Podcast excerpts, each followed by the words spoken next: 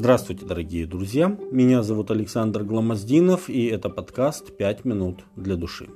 После заключения завета с Израилем Бог призвал Моисея к себе на Синай, где он пробыл 40 дней. Второзаконие 9.9. Из-за длительного отсутствия Моисея люди забеспокоились. Они не знали, где он и что с ним случилось. Это беспокойство вызвало все ту же реакцию, которая возникала всякий раз, когда они сталкивались с проблемами и неопределенностью они начали роптать. И в итоге они совершили весьма опрометчивый поступок. Когда народ увидел, что Моисей долго не сходит с горы, то собрался к Аарону и сказал ему, «Встань и сделай нам Бога, который шел бы пред нами, ибо с этим человеком, с Моисеем, который вывел нас из земли египетской, не знаем, что сделалось». Исход 32 глава, первый текст. Если посмотреть на предыдущие случаи ропота израильтян, то мы можем увидеть, что здесь они впервые начинают проявлять инициативу с целью изменить ситуацию. У них не было решения проблемы с нехваткой воды и еды. У них не было варианта решения проблемы на берегу моря, когда сзади напирали египтяне. Бог через Моисея решал все эти проблемы, возникавшие в прошлом. Но сейчас, когда не было Моисея, они выступили с инициативой. Они хотели нового Бога. Бог, который вывел их из Египта, был очень могущественным, но в то же время он был непонятным для них. Он делал то, что хотел, вместо того, что хотели люди от него.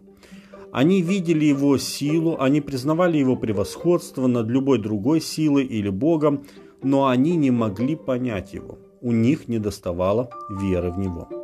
Израильтяне хотели быть творцами Бога, а не его творениями. Им нужен был Бог, которого они могли бы контролировать, которого они могли бы взять куда хотели, и кто не ушел бы от них на гору и не совершал бы непонятных вещей.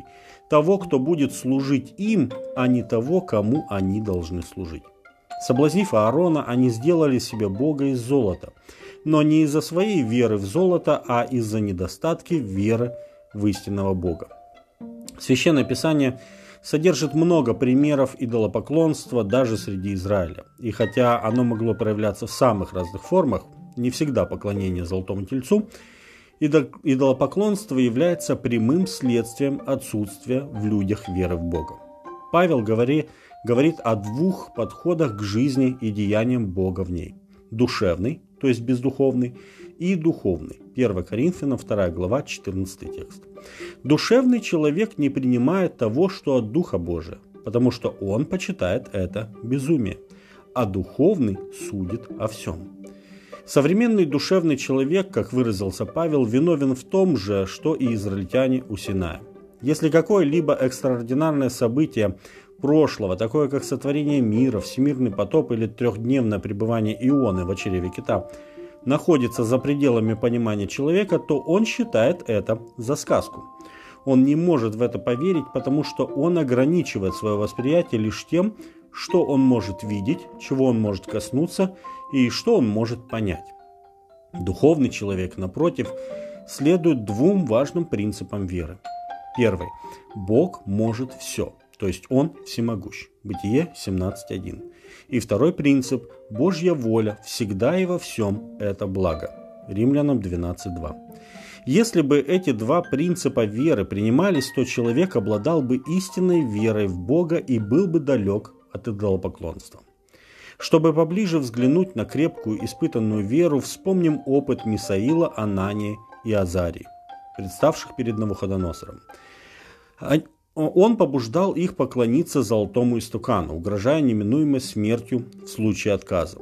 Но что говорят ему эти молодые люди? Бог наш силен спасти нас.